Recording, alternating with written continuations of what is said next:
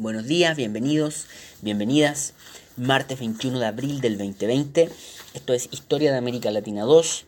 Mi nombre es Juan Pablo Vázquez. Semana 5.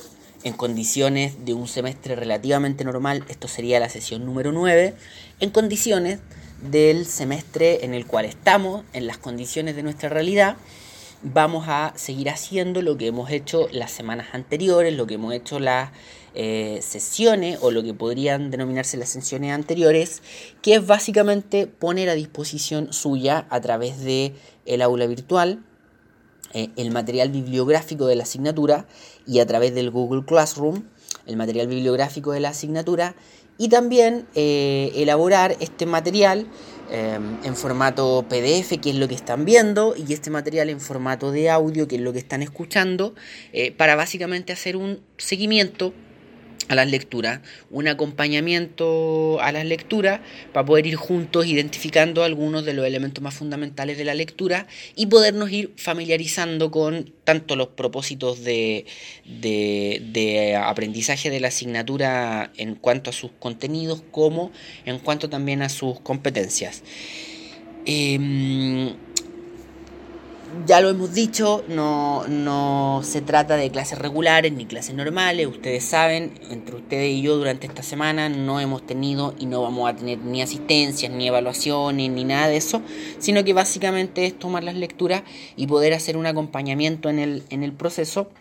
Insisto, para poder familiarizarnos bien con, la asignatura y poder mantenernos en ritmo mientras eh, volvemos de alguna forma a la normalidad o a la regularidad. Em, entonces, eh, vamos a seguir la misma dinámica que hemos seguido las semanas anteriores.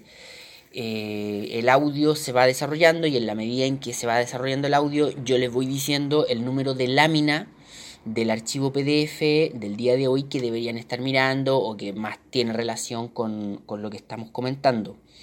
Em, a partir, por favor recordar que a partir de la semana anterior, estos archivos de audio eh, además de irse al aula virtual, como se han ido desde eh, la primera semana del semestre, eh, también se van junto al archivo de PDF al Google Classroom. Entonces ahí tienen una segunda alternativa. Si llega a fallar el aula virtual, tienen el Google Classroom para escuchar estos audios y para ver los archivos de PDF. Y desde la semana anterior además tenemos el podcast donde quedan estos archivos de audio eh, el podcast tanto, digamos, en todas nuestras plataformas, eh, que es eh, en primer lugar anchor.fm, pero también en Spotify y también en, otras plataformas que tienen el, mismo Anchor. como Breaker, como Google Podcast, como Podcast Casts, como, como Radio Public, Em, y bueno, como ya habíamos dicho, el, Spotify. Nuestro podcast está en todas esas plataformas, pero es bien simple. Ustedes entran al, al, link que les había enviado la semana anterior, que es a partir de anchor.fm, o también en, en, Spotify, que son eh, plataformas más, más, frecuentes, ¿no? que están, uno está como un poco más asociado a, ellas. O sea, no yo, sino que en general uno tiene más conocimiento, de, o por lo menos escucha hablar más del, del Spotify. Pero está en todas esas plataformas. Em, vamos entonces al, a lo del día de hoy, a lo de la mañana de hoy. Eh, yo nuevamente voy a, mm, voy a intentar eh, que los audios no queden tan extensos. Ojalá no superen los 25 o 30 minutos. Eh, y además esta semana y este día nuevamente voy a intentar que en general ¿no? este acompañamiento, este comentario a las lecturas no quede tan extenso, sino que quede más, más breve en función de, que sea más livianito, de que sea un, mejor acompañamiento eh, y que nos acerquemos también a nuestros objetivos que es solo hacer un acompañamiento a las lecturas y, no otra cosa. Así que...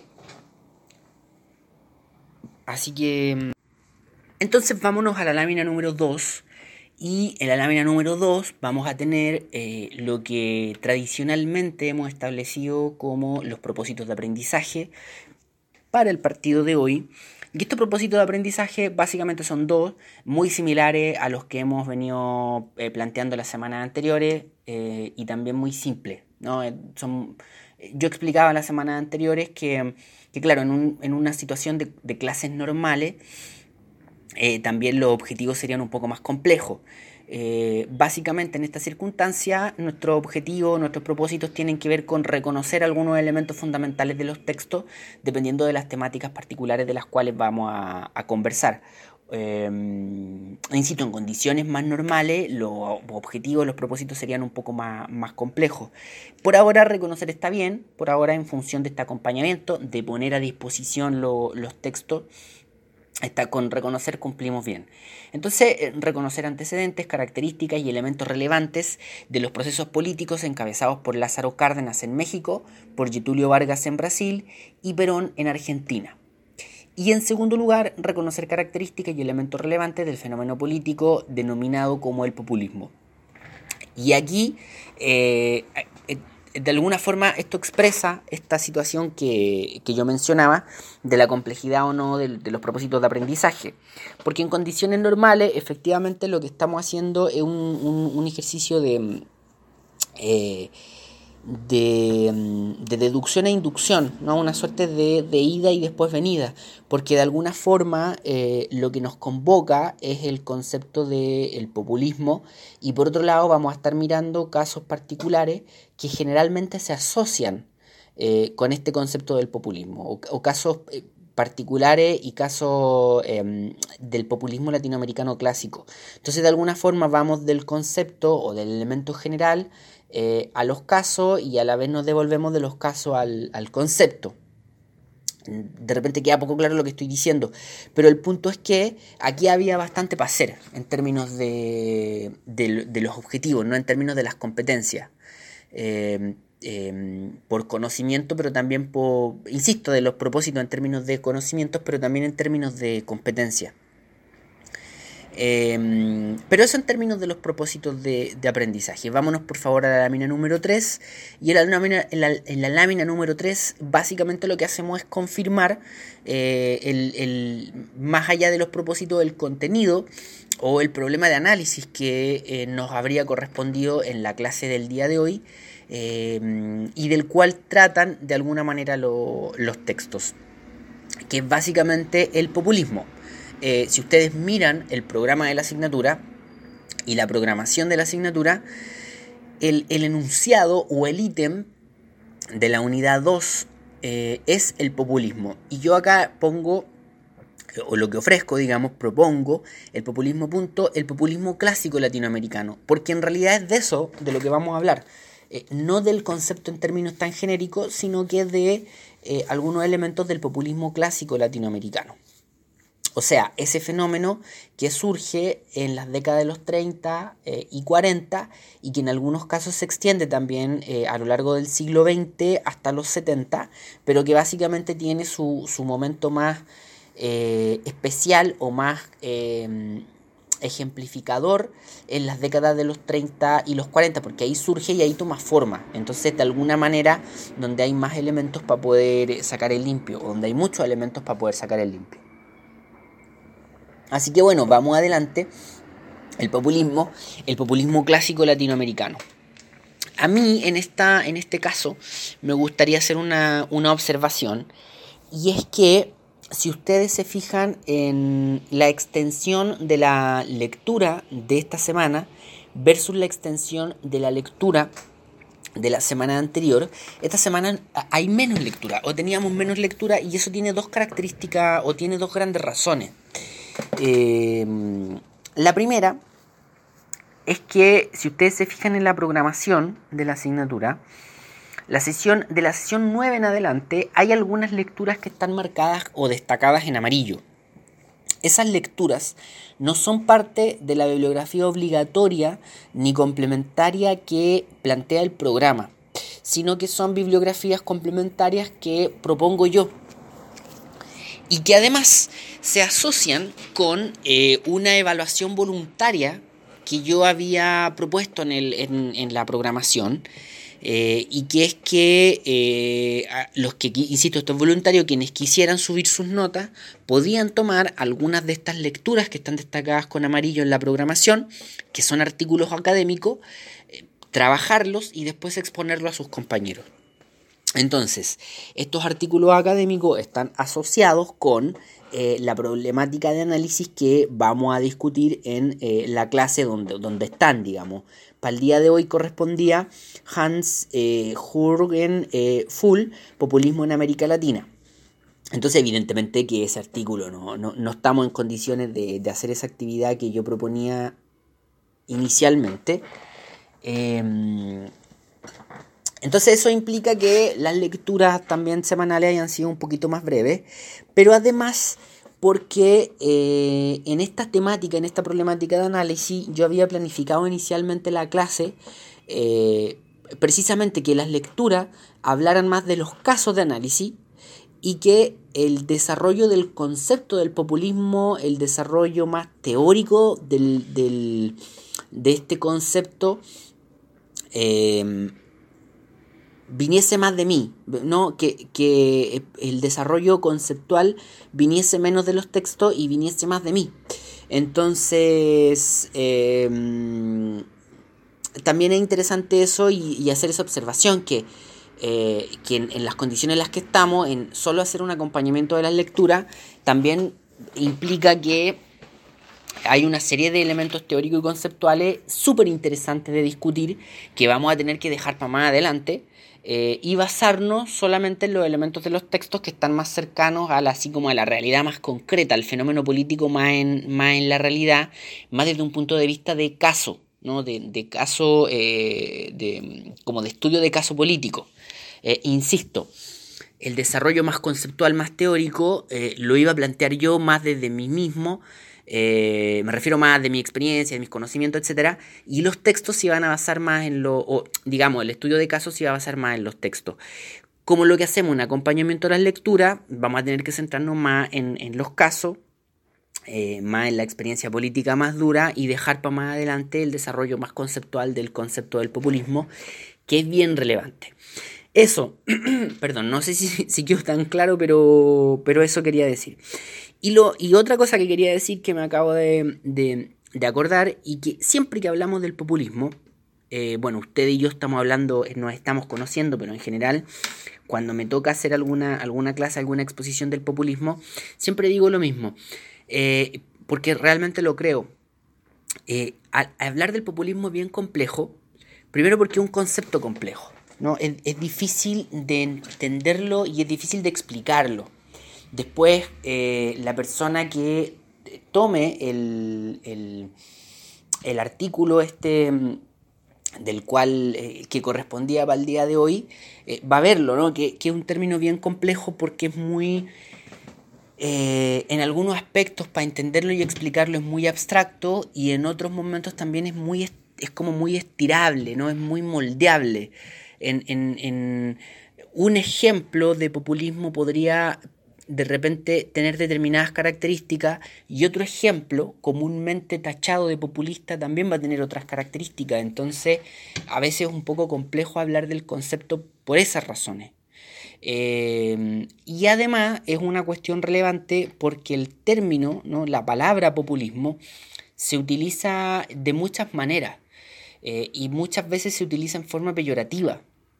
Entonces está bueno que nosotros eh, pongamos la pelota contra el piso en una clase académica, en una clase más seria, y podamos hablar del concepto desde una perspectiva también más académica y más relacionada al fenómeno político. Y no como comúnmente se plantea o desde la prensa eh, o desde los debates políticos menos profundos, más, más superficiales. Eh, muchas veces en la tele uno ve a, políticos o a, periodistas o a comentaristas que, de política que, insisto, utilizan el término eh, populista así como un insulto, como una cuestión peyorativa, como un equivalente a, irresponsable, como un equivalente a, demagógico, cuando el concepto en realidad se refiere a otra cosa. Se refiere a otra cosa y nosotros vamos a intentar aquí, eh, a través de esta revisión a las lecturas, por lo menos establecer los elementos eh, más relevantes de los textos que se pueden extraer de los ejemplos más paradigmáticos de América Latina en el siglo XX de populismo. Dejaremos para otra ocasión, insisto, el, desarrollo más teórico y conceptual, pero por lo menos ahora eh, eh, vámonos al, a los textos y a estos estudios de casos que, plantean los textos. Entonces, nosotros para hablar de este fenómeno nos vamos a centrar en, eh, o por lo menos los textos nos proponen, eh, tres de los casos más puntuales. Ahora, ojo que no es que en los textos haya un capítulo que se llame el populismo latinoamericano y diga eh, capítulo parte 1 del capítulo Lázaro Cárdenas, parte 2 Getulio Vargas, parte 3 Perón. No sino que el texto en realidad lo que va haciendo, el texto está organizado más cronológicamente y más por, países. Y si uno se pone a hacer el análisis de los textos, eh, ahí entre medio, en la medida en que va analizando determinado fenómeno político de determinado país en determinado momento histórico, eh, va describiéndolo, va caracterizándolo y si uno hace la lectura con cuidado va a notar que en estos tres ejemplos paradigmáticos o en estos tres casos históricos utilizan el, término populista. Así que eh, vamos entonces a nuestra... Mm, vamos a lo que nos dicen, a los que nos plantean los textos. Eh, vámonos por favor a la lámina número 4. A la lámina número 4. Eh, y si ustedes se fijan, entonces, los tres casos históricos de los cuales vamos a comentar, uno es Lázaro Cárdenas, el otro es Getulio Vargas y el otro es Perón. Lázaro Cárdenas es mexicano, Getulio Vargas es brasileño, Perón argentino. Getulio Vargas presidente de, México entre 1934 a 1940, Getulio Vargas presidente o mandatario de, o, gobernante en, Brasil en eh, tres periodos distintos cuatro periodos distintos, si uno, si uno suma todo, todo, tres o cuatro periodos diferentes, entre 1930 y 1954, que es cuando de hecho se suicida, em, y Perón desde el año 46 en adelante. Antes del año 46 Perón igual es, ministro, pero desde el 46 al 52 ya es presidente de la República y después es reelecto del 52 eh, a un nuevo periodo, pero su periodo termina abruptamente en el 55 y dos décadas después, o casi dos décadas después, retoma nuevamente el, gobierno entre el 73 y el 74. Em, entonces, el, fenómeno Perón es bien especial. Yo supongo Perón nomás, y, no su nombre completo como en, los casos anteriores. Lo vamos a ver más adelante, pero el caso Perón es bien especial porque Perón no se entiende solo. ¿no? Hay, hay, hay eh, es como Perón al cuadrado, es tanto Juan Domingo como Evita. Es, muy importante hacer esa, esa dupla, o por lo menos así lo creo yo. Pero bueno, vamos adelante, partamos por Lázaro Cárdenas. Sigamos la lámina 4 y partamos por eh, Lázaro Cárdenas. Eh, lo que el texto nos plantea son, eh, bueno, hay una, un, desarrollo, una descripción del, del periodo este de, de Lázaro Cárdenas, eh, donde, se, donde el autor plantea, si ustedes leen el texto, derechamente va a plantear que hay cuatro grandes elementos o cuatro grandes antecedentes que son los lo más relevante lo, o, lo, más decisivo, lo más definitorio del, proceso este de Lázaro Cárdenas o de su obra política. Em, pero aquí, antes de, estos cuatro elementos, de estos cuatro antecedentes, hay una, un contexto de Lázaro Cárdenas que es clave, que hay que entenderlo. Y es que Lázaro Cárdenas inevitablemente está en el marco de la Revolución Mexicana. Es inevitable, es completamente inevitable. Eh, pues la Revolución Mexicana, em, eh, bueno, es efectivamente como se plantea una revolución, fue un proceso rápido, radical de cambios estructurales, de transformación estructural. Entonces, cuando termina todo esto, este, este conjunto de levantamientos que, populares, eh, violentos, armados, etcétera, que es la Revolución Mexicana, México no vuelve atrás. No vuelve al proceso anterior, no vuelve al porfiriato, etcétera. México sigue adelante, efectivamente cambia. Ejemplo, hay una nueva constitución, hay una nueva estructura política, hay un nuevo sistema político, ¿verdad? Y lo que viene es el gobierno del Partido de la Revolución. Entonces, Lázaro Cárdenas sigue con, digamos, en ese contexto, en ese marco, sigue en esa línea. Ahora, Lázaro Cárdenas, eh, digamos, eh, plantea un, algo así, y el, autor lo plantea, por eso lo digo, una suerte de renovación de la revolución. Porque cuando acaba este conjunto de levantamientos, todo este, este proceso revolucionario, muertos Villa y Zapata, eh, todo este proceso de revolución se empieza a institucionalizar, empieza a, tomar cauces más conservadores, empieza a, digamos, a desviarse de los cauces eh, más, lo voy a plantear en términos súper simples, más revolucionarios de la revolución, por decirlo de alguna manera. ¿no? Se empieza a volver una cuestión más de casta, más institucional. Eh, y Lázaro Cárdenas lo que hace, ya ha pasado el tiempo, estamos, Lázaro Cárdenas gobierna entre 1934 y 1940, es lo que plantea efectivamente el autor una suerte de renovación a este proceso de revolución ya en, mediano plazo. Ya tenemos varias décadas, o sea, estamos en los 30, estamos mediados de los 30 llegando a la década de los 40. Entonces es inevitable pensar en eso. Lázaro Cárdenas como un eslabón en esta historia mexicana que parte con la Revolución Mexicana eh, y, que, nos lleva a los gobiernos del PRI hasta el siglo XX-XXI. Entonces Lázaro Cárdenas está en ese contexto. Entonces, eh, el autor nos plantea que hay cuatro grandes elementos y antecedentes a través de los cuales uno puede entender a Lázaro Cárdenas. Entender a Lázaro Cárdenas. Eh, en primer lugar, una suerte de renovación de la reforma agraria. Una suerte de renovación de la reforma agraria. ¿no? Y ahí hay que poner atención. El autor plantea como un factor súper relevante esta renovación a la reforma agraria. ¿Cómo el Lázaro Cárdenas le va a meter mano a, a lo que se había venido haciendo con la reforma agraria?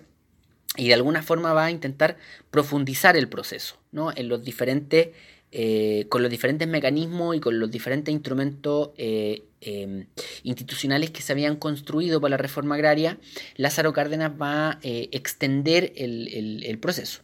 Ahora, igual el autor plantea que ahí hay una cosa que no se logró hacer del todo, etc. Pero que hay una asociación política directa entre Lázaro Cárdenas y una renovación de la reforma agraria. Un segundo elemento relevante y que es clave, y que es absolutamente clave, es la nacionalización del petróleo. La nacionalización del petróleo. Y esto va a ser clave tanto en la historia mexicana como en la historia latinoamericana, como en la historia de las relaciones entre México y Estados Unidos, como en la historia de las relaciones entre América Latina y Estados Unidos. En México el petróleo era de capitales norteamericanos. En México el petróleo era de capitales norteamericanos. Y Lázaro Cárdenas en, su periodo de gobierno, o sea, estamos hablando de la década de los 30, saca adelante una nacionalización del petróleo. Saca adelante una nacionalización del petróleo. Y ahí también hay un elemento relevante, insisto, en la historia de Estados Unidos con América Latina, de, sus relaciones. Em, gobierna Kennedy, perdón, gobierna Roosevelt en, los Estados Unidos. Franklin Delano Roosevelt, no Teodoro, Franklin Delano. Nosotros habíamos hablado un par de semanas atrás cuando nos tocaba conversar sobre Estados Unidos. Decíamos que Estados Unidos, su política hacia América Latina había pasado por diferentes etapas. Coincide la nacionalización del petróleo de Lázaro Cárdenas con el gobierno de Franklin Delano Roosevelt y con la política hacia América Latina denominada del buen vecino. Entonces Franklin Delano Roosevelt, la, digamos, la, versión política es que Franklin Delano Roosevelt decide no intervenir en México. No intervenir ni esa nacionalización en particular, ni en México en general. Bajo su lógica de la política del buen vecino. O sea, hay que ser un líder del, vecindario, pero también ser a la vez un buen vecino. Bajo la lógica, digamos, em, que se planteaba el gobierno norteamericano. Entonces, esta nacionalización del petróleo que hace Lázaro Cárdenas en México y que afecta a compañías norteamericanas no es intervenida por los Estados Unidos. Y a contar de Lázaro Cárdenas, el, petróleo mexicano es, digamos, eh, aunque suene raro para la historia latinoamericana, el petróleo en suelo mexicano es mexicano a partir de esta nacionalización. Ese elemento es clave para entender a Lázaro Cárdenas, es clave para entender su periodo y es clave para entender eh, su figura y su obra política. Esta lógica de la nacionalización del petróleo, esta lógica de entender que los recursos naturales clave, estratégicos, eh, deben ser nacionales, ¿no? deben estar en, manos nacionales. Un tercer factor relevante, un tercer factor relevante para entender a Lázaro Cárdenas, para, el autor, para Williamson, va a ser eh, que va a impulsar, va a intentar desarrollar desde su periodo una suerte de industrialización dirigida por el Estado. Una industrialización dirigida por el Estado, ¿no? Em, y ahí hay dos factores relevantes. El hecho de que intentara impulsar una industrialización y en segundo lugar que esa industrialización eh, haya venido dirigida por el Estado. ¿no? Entonces ahí hay varias cuestiones que se pueden inferir o varias conclusiones que se pueden ir sacando.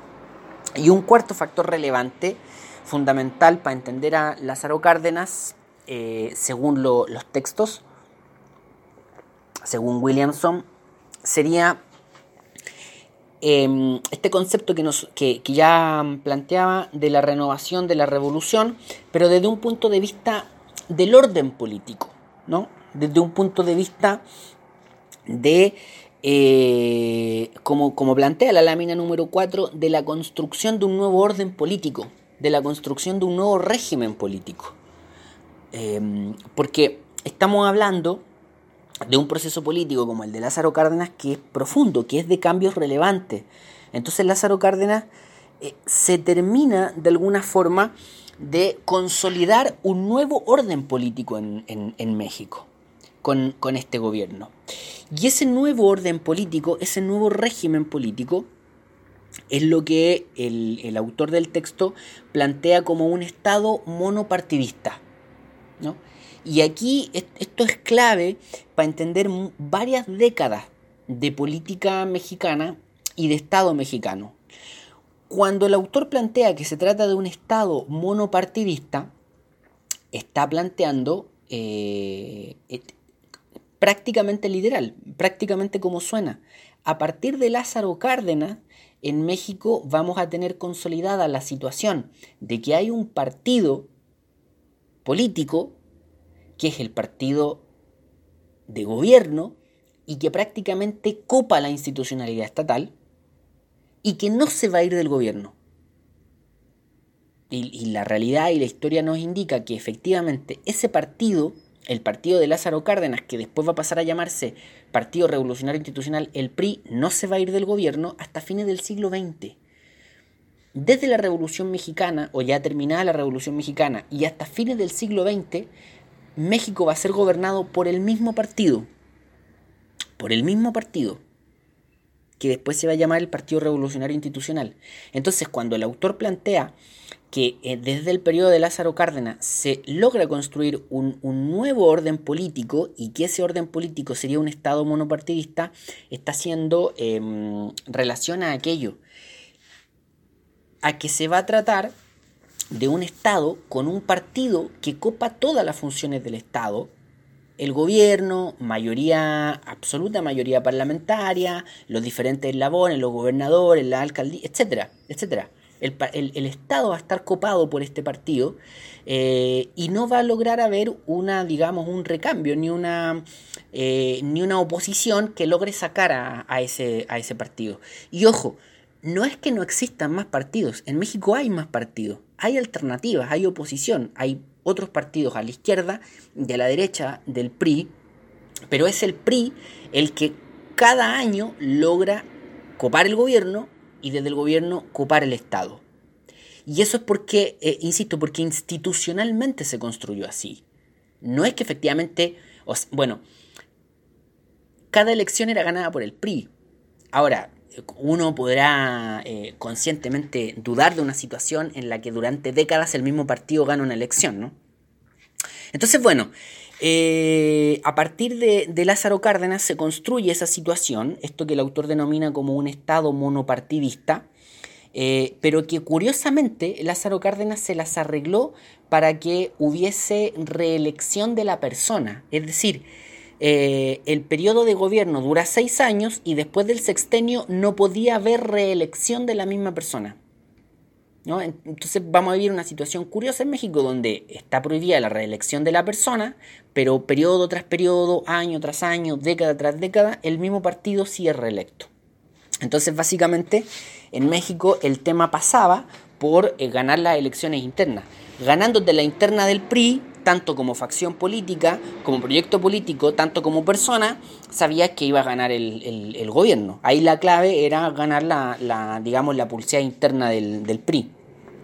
Ahora, hay una clave relevante, y esto es lo último antes de terminar este audio, eh, una última clave relevante de, este de este nuevo orden político que se construye en el periodo y en el proyecto de Lázaro Cárdenas.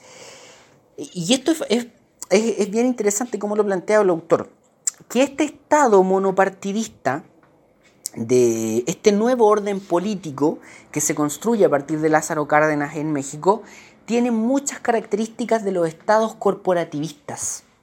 Y tiene muchas características además de los ejemplos particulares de España, de Italia, de estos ejemplos que uno vincula al fascismo, ¿no? al, fascismo europeo que logra eh, proponer, que logra establecer proyectos de estados corporativistas.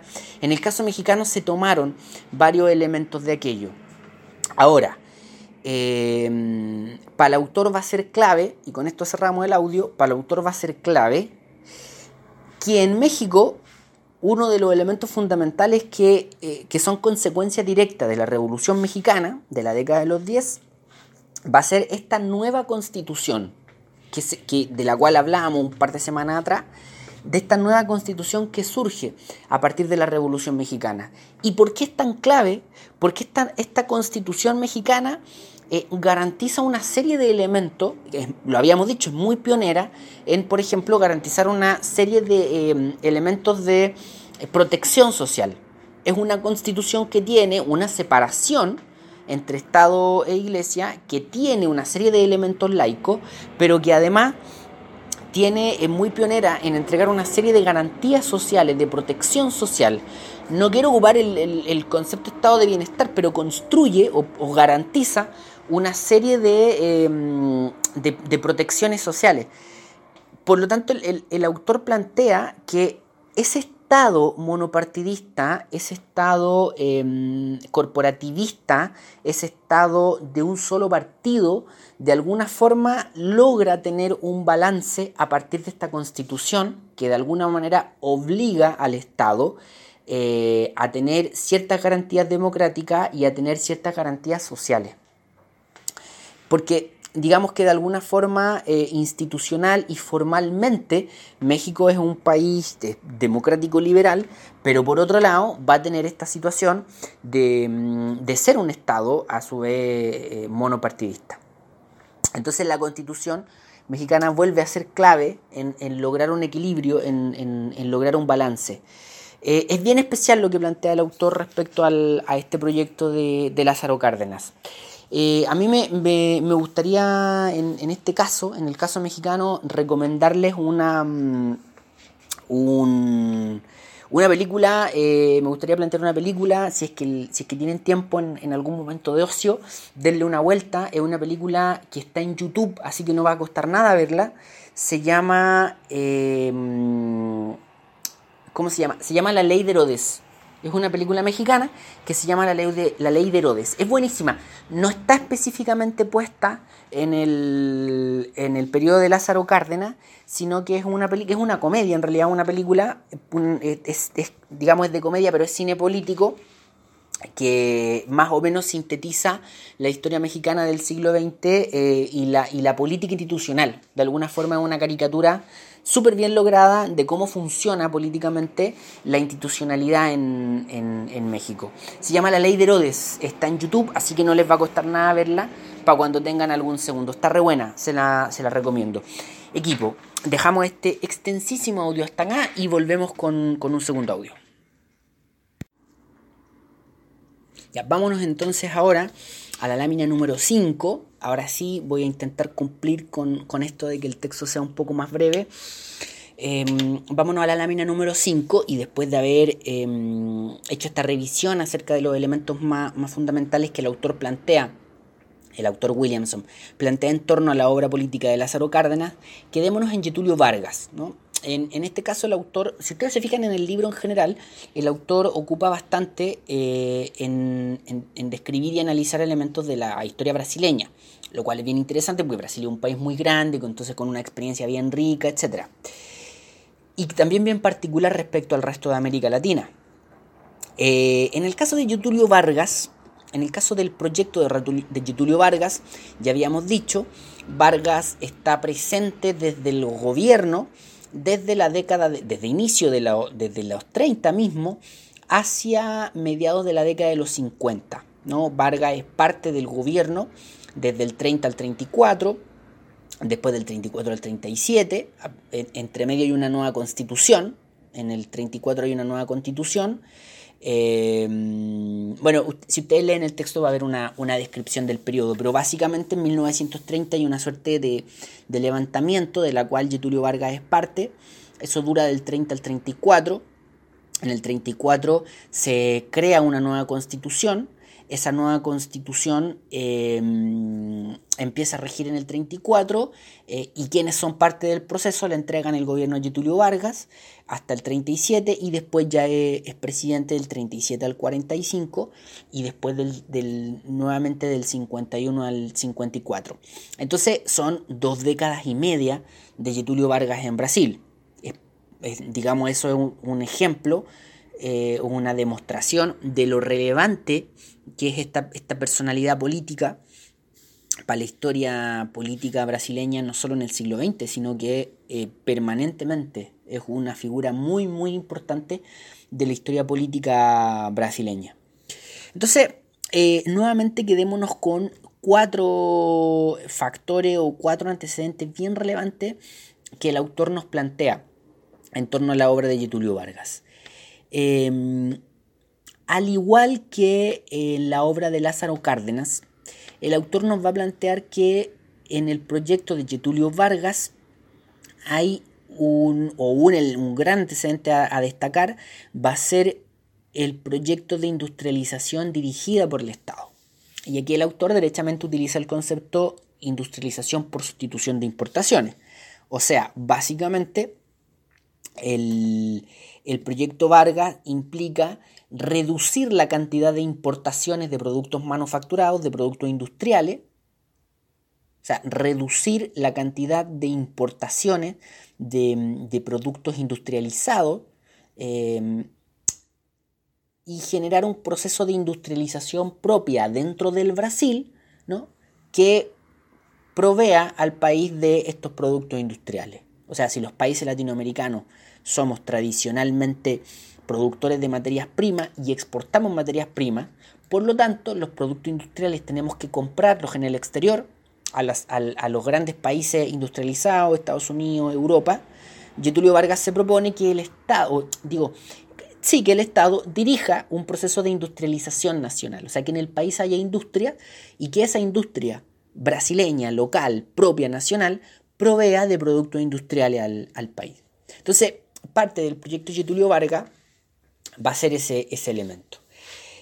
Esto no está en el texto, un, breve paréntesis para algo que no está en el texto, y es que efectivamente Brasil hasta el día de hoy es, de todos los países latinoamericanos, el país que podríamos decir que tiene un mayor nivel de industrialización. Que tiene un mayor nivel de industrialización.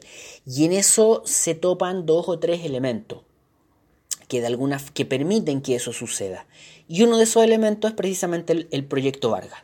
El hecho de que desde este proceso de Getulio Vargas se impulsara una, industrialización propia, una industrialización nacional y, dirigida por el Estado, como se plantea acá. Entonces ahí hay un factor clave para entender el, el proyecto y la obra política de Getulio Vargas.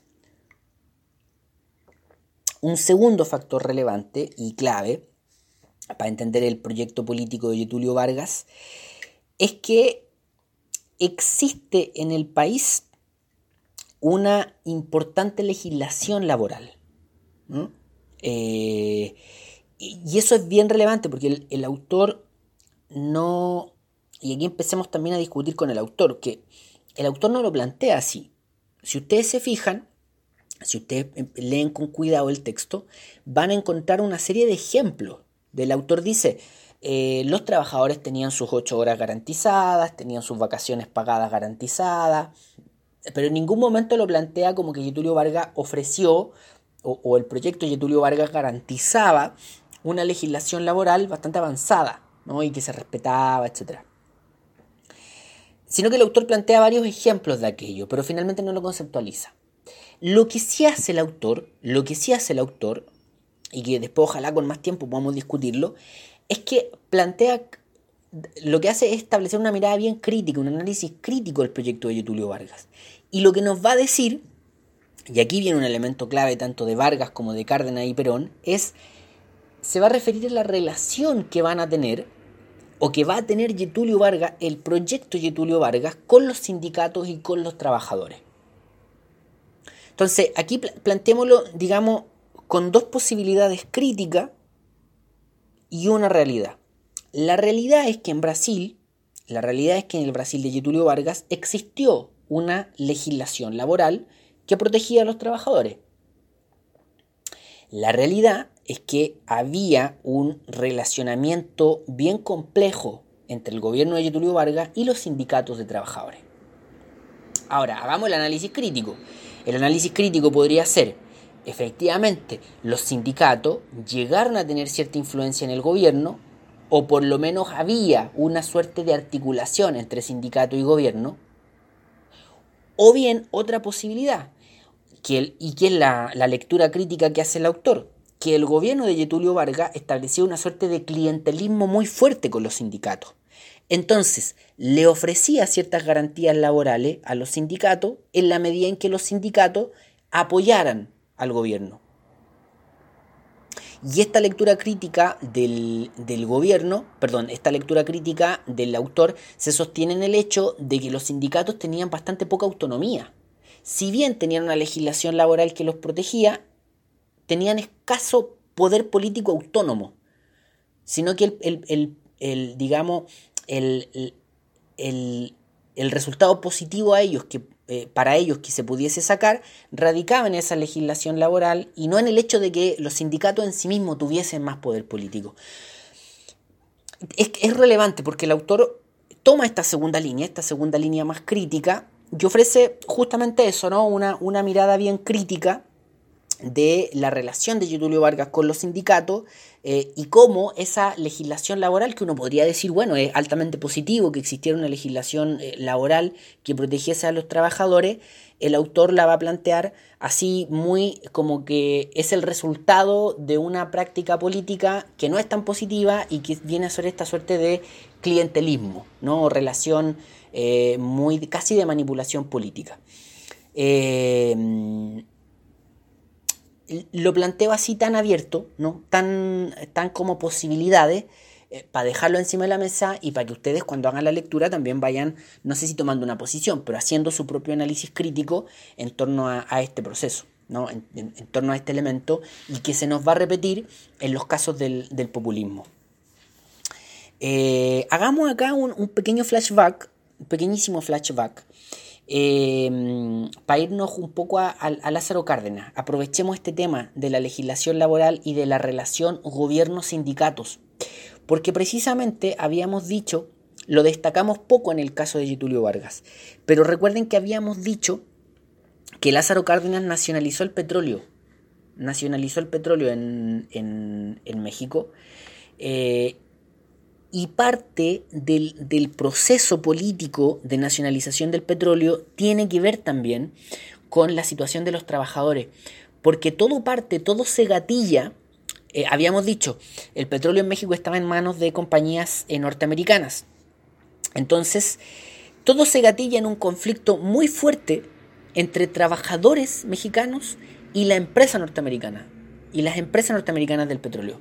Hay un, conflicto muy potente, muy fuerte entre sindicatos y empresa norteamericana que no logra resolverse, o digamos la conflictividad política sube, tal vez el plan era justamente ese, que no se resolviera, que la conflictividad política aumentara, y ahí interviene el Estado mexicano interviene el gobierno de Lázaro Cárdenas y dice, vamos a cortar por lo sano, la solución de esto es nacionalizar el petróleo. Pero es bien interesante porque todo surge justamente de un conflicto entre trabajadores y empresa. Y ante ese conflicto trabajador-empresa, Lázaro Cárdenas nacionaliza el, petróleo, saca a las empresas norteamericanas, el petróleo queda en, mano, en manos mexicanas y se resuelve de esa manera. Entonces, ahí hay un otro elemento súper relevante que se repite, la relación gobierno-sindicatos. ¿no? Esta suerte de articulación, alianza curiosa, compleja, para muchos criticable, entre eh, trabajadores y gobierno. ¿no? Porque, ojo, Ojo, en el caso de Cárdenas, en el caso de Getulio Vargas, y vamos más en unos minutos más al de Perón, no es que sea el gobierno de los trabajadores, sino es eso. Es que hay una articulación, hay una relación política entre un gobierno y los sindicatos de trabajadores.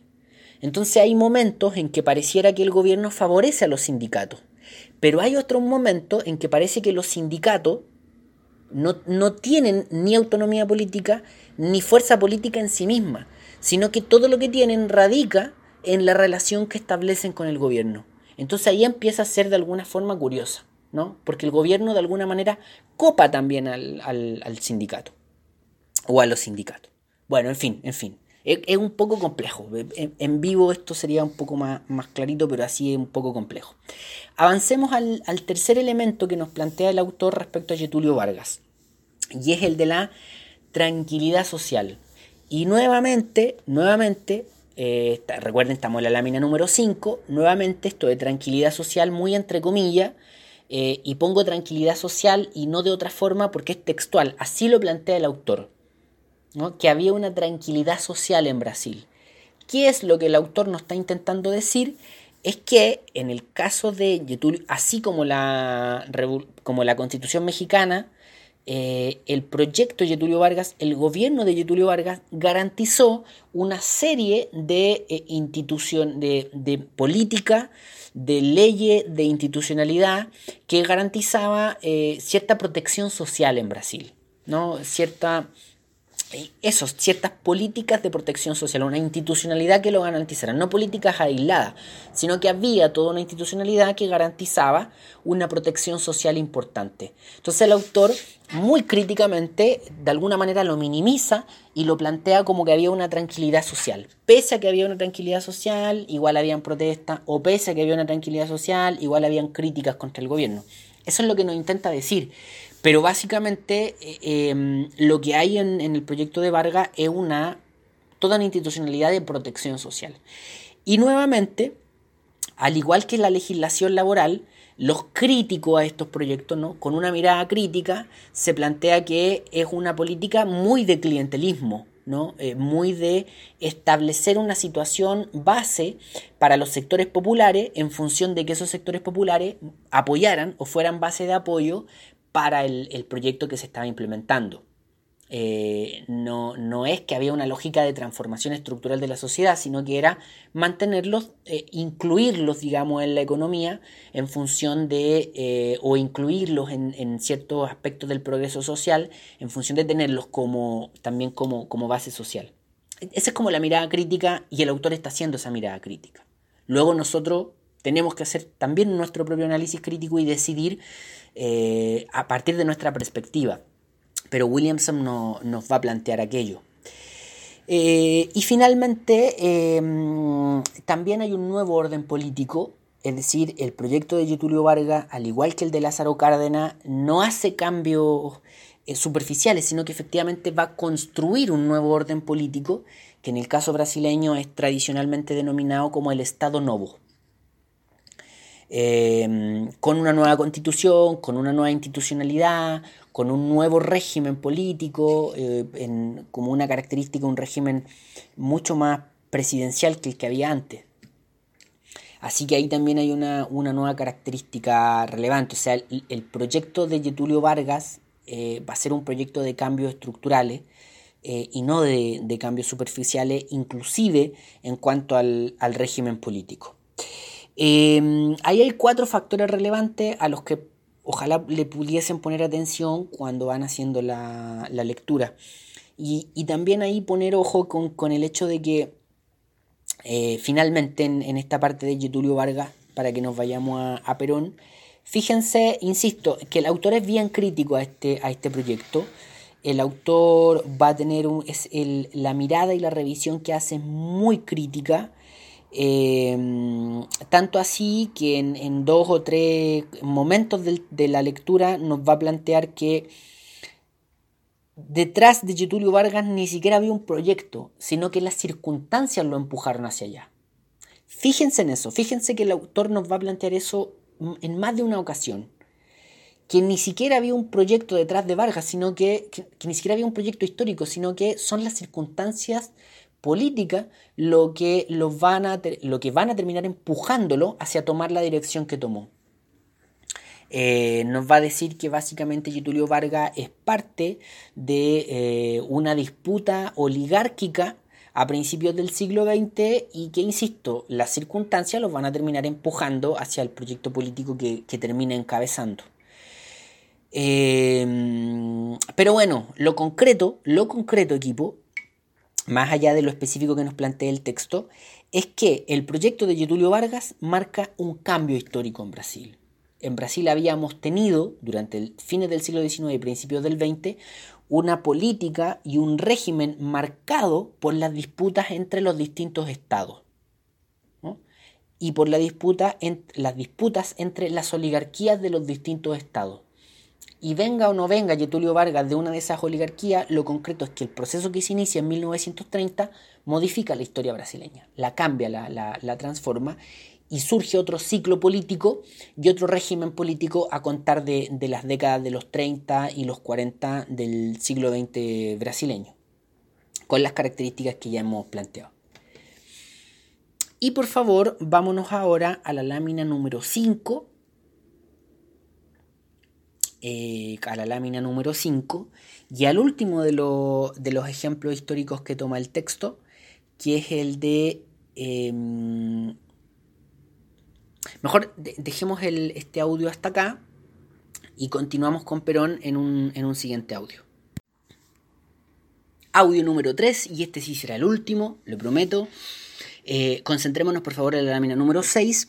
Y en la lámina número 6 eh, avanzamos a la última, o al último ejemplo, al último caso histórico que nos ofrece el autor en, en, su capítulo, no en su lectura, y que es el de Perón.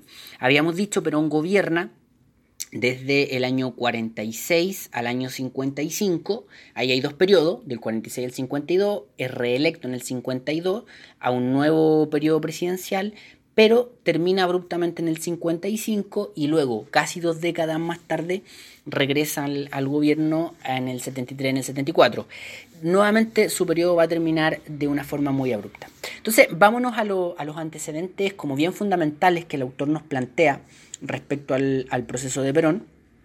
Y, em, y bueno, digamos la descripción, los antecedentes, eh, la descripción del periodo, eso lo, pueden encontrar en el texto. Entonces, para que avancemos más rápido, voy a tratar de, mm, pasar por alto esos antecedentes tan como descriptivos y voy a intentar irme inmediatamente al, al, análisis, o no al análisis, sino que al reconocimiento de estos elementos claves que el autor va a plantear.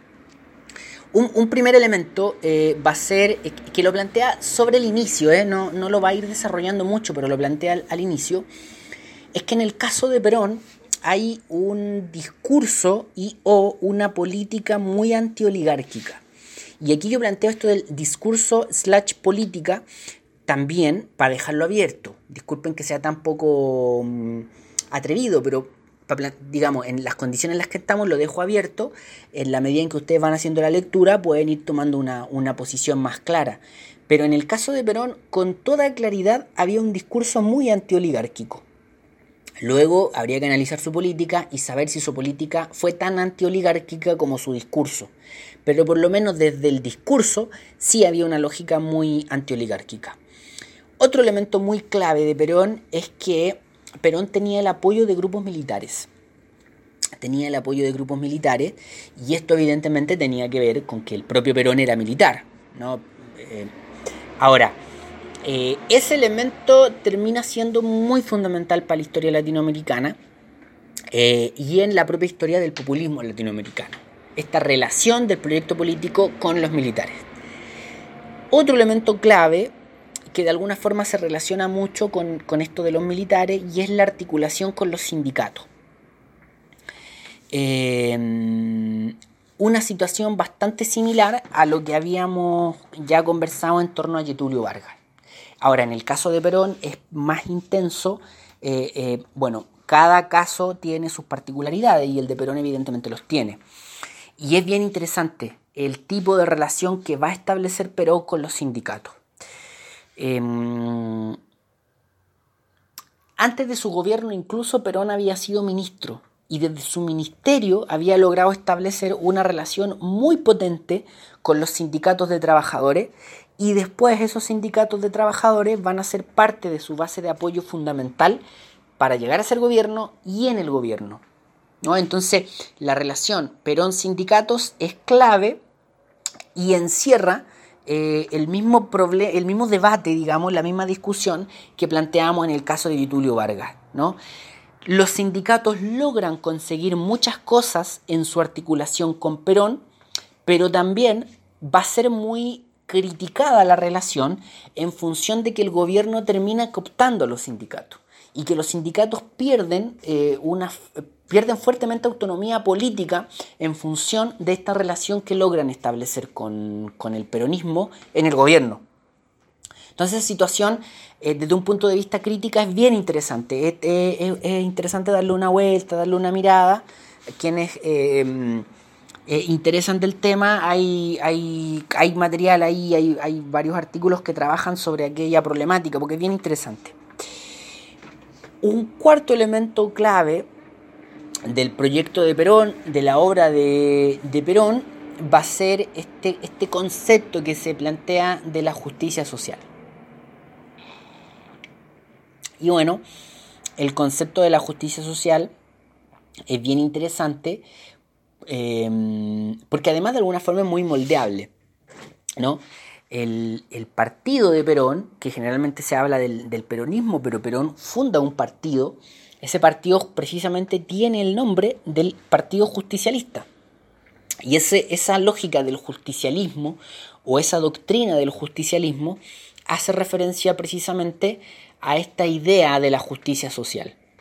Entonces, el, proyecto Perón implica un discurso y también toda una institucionalidad que tiene que ver con esto de la justicia social. Pero entendámoslo de la siguiente manera.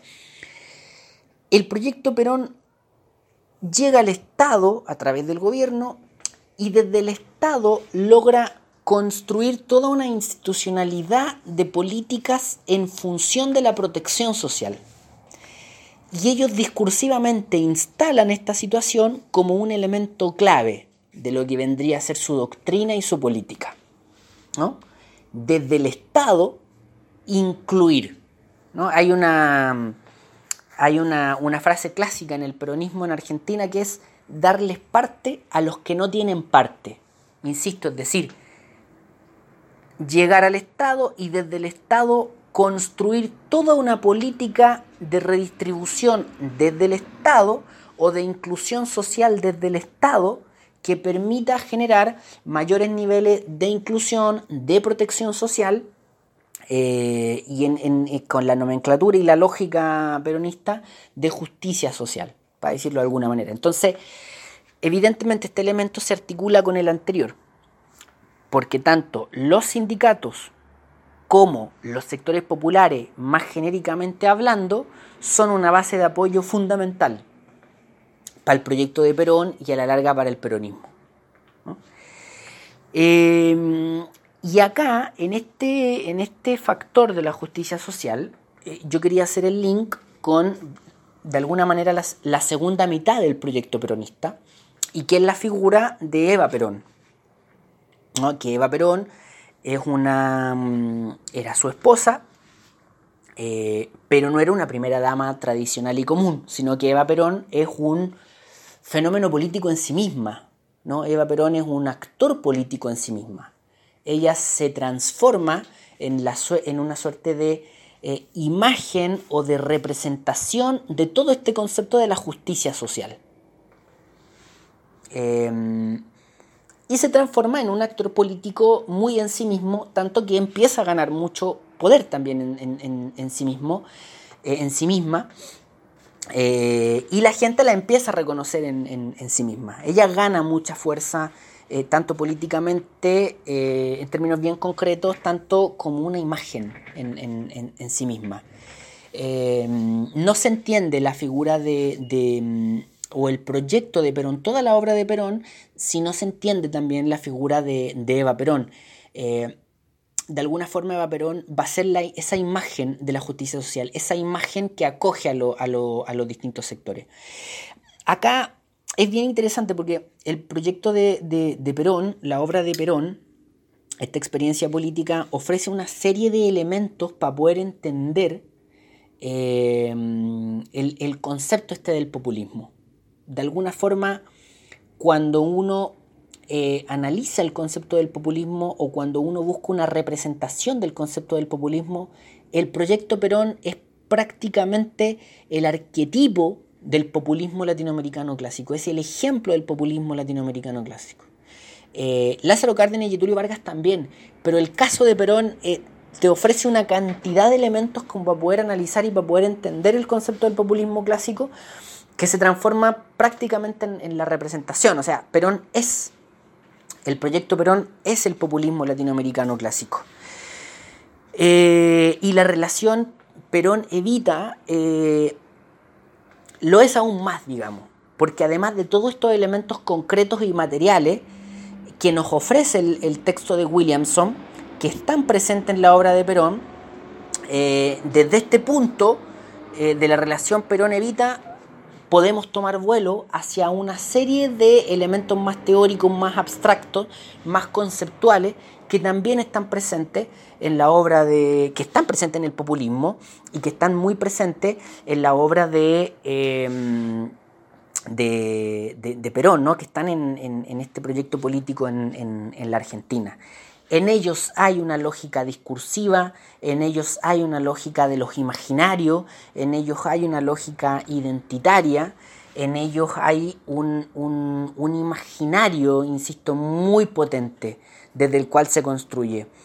Eh, no voy a entrar en eso, había dicho al, principio de estos audios que no, no íbamos a entrar en aquello, solamente plantear que en el proyecto de Perón en el proyecto del populismo representado por Perón y muy expresado en la figura de Evita, eh, hay una lógica de afectos, hay una lógica de... Eh, eh, hay una, una, cuestión psicológica muy, muy potente. ¿No?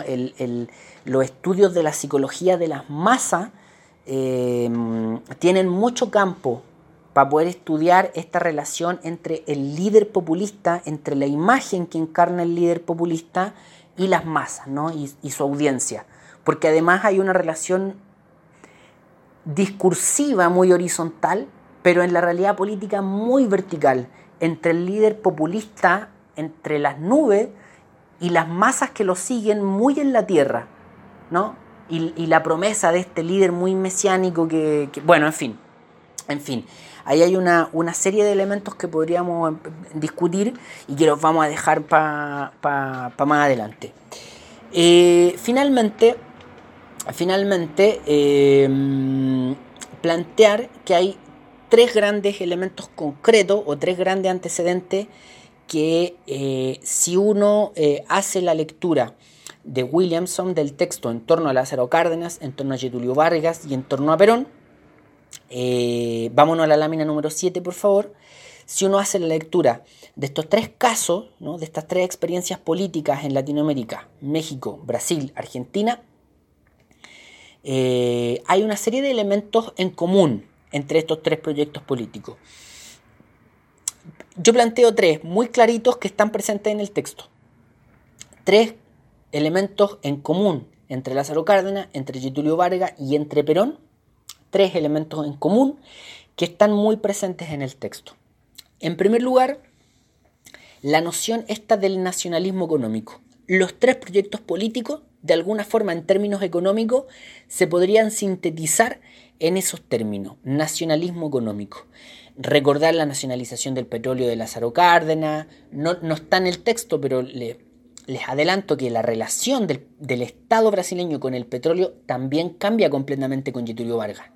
Hay un, tanto en el caso de Vargas y en el caso de Perón hay un discurso de los recursos naturales y la soberanía del Estado y la soberanía de la nación, y en el caso de Vargas también hay una política detrás de eso. Entonces, el nacionalismo económico es clave.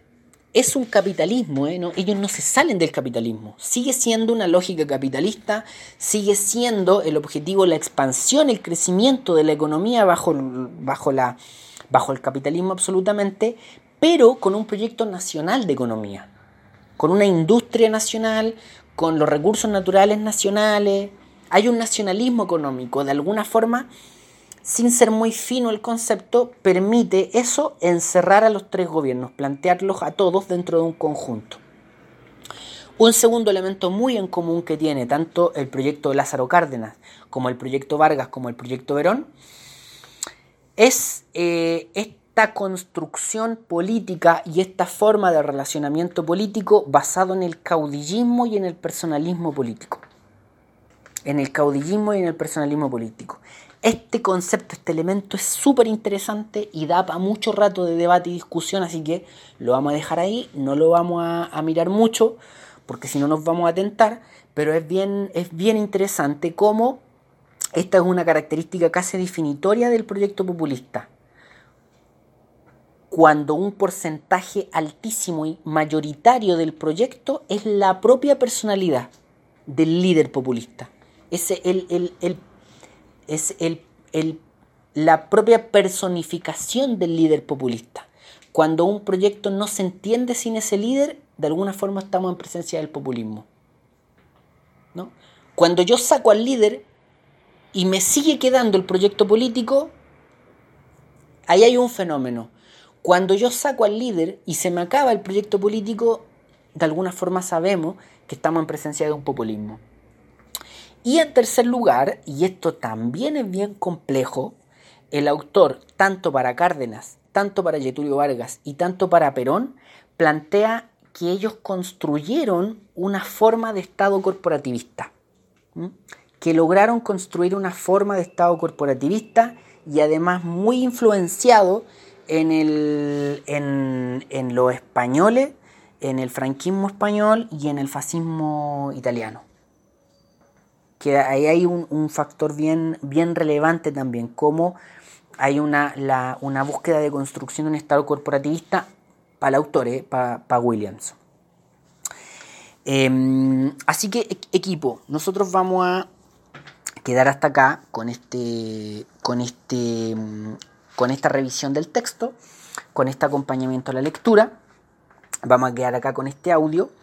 Em, me, parece que eh, intenté cubrir una parte importante del, texto en relación a, esto, a estos proyectos políticos e insisto, e insisto, más adelante vamos a tener tiempo para hablar del, del, fenómeno del populismo latinoamericano desde un punto de vista más conceptual, más teórico, más abstracto, porque es bien interesante y porque es bien clave hacerlo este fenómeno ocupa una parte importante de nuestra historia, así que es nuestra responsabilidad también eh, ocuparnos de él, tratar de entenderlo, tratar de decodificarlo.